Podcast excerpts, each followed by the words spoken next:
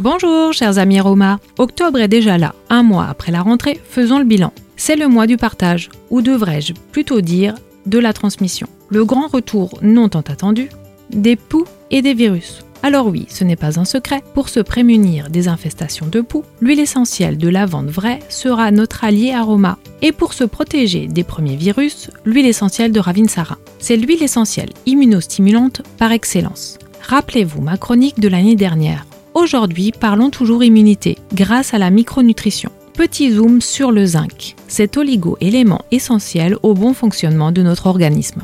Le zinc contribue à renforcer nos défenses immunitaires, à maintenir une bonne santé de la peau, des ongles, des cheveux et de la vision.